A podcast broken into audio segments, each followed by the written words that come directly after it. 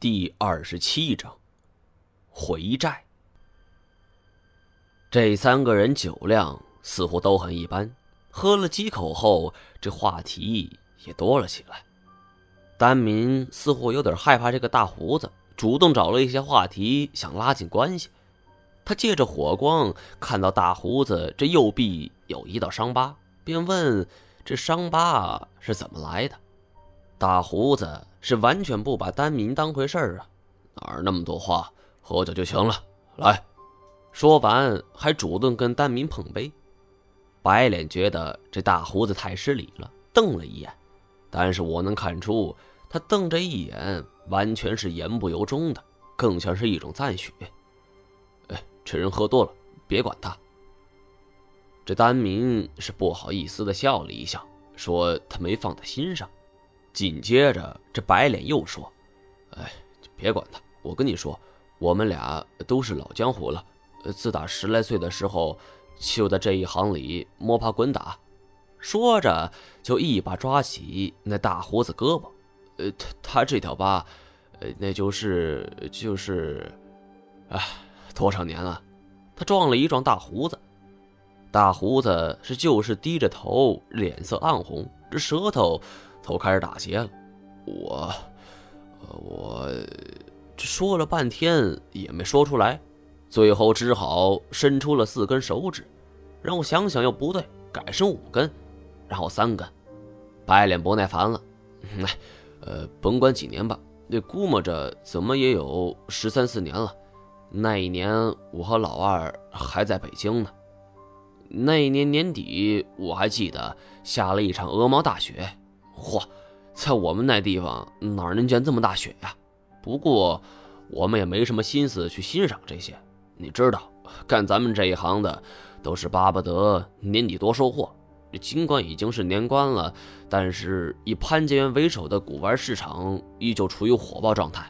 尤其是一些古董商，为了能早一天回家过年，又不想承担这高额运输费，往往低价处理一些东西，说不定能捡个漏呢。所以这里跟以往比起来更加热闹。听到潘家园的时候，我不由集中精神，听得出来这两人的营生似乎跟古董有关。正巧，呃，时常当时跟我们生意有来往的一个老板，给我们亮了亮宝，是一罐玉佩，绝好的货。我们就问他哪来的，那老板说。这三十多年前，有一个四川来的，就把这玉佩卖给他了。当时这出土文物还很少啊，而且全国都乱成一锅粥，这东西根本无人问津。但这老板眼光刁钻，这一眼就看出这玉佩价格不菲。那四川人说，这东西是从四川巴山一处不知名的古墓中给刨出来的。也不知价值几何，呃，就指望能换点钱。当时老板掂量一下，这问清古墓所在之后，就给他三斗米，然后就把这玉佩哎给换了过来。我听后不以为然，原来是伙盗墓贼。那这么说，这张图很可能就是藏宝图。我心中是惊疑不定。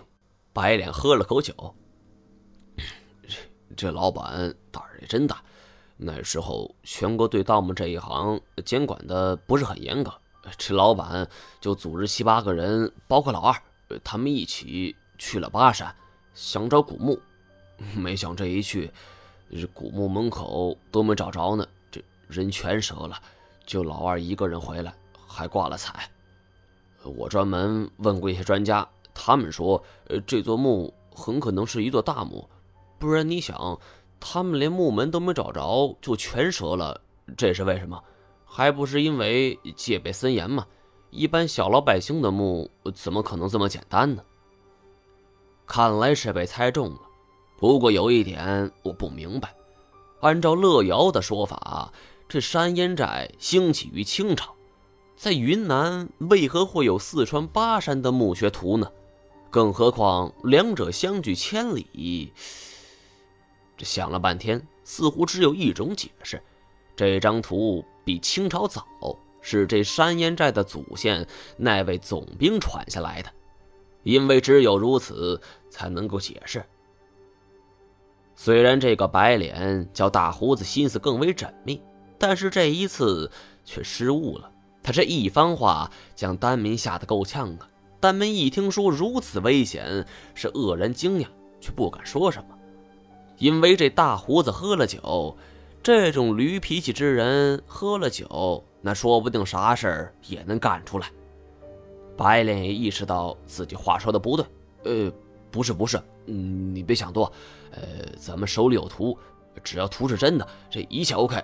呃，这样找到宝藏了，呃，咱们哥仨平分，呃，绝不亏待你，怎么样？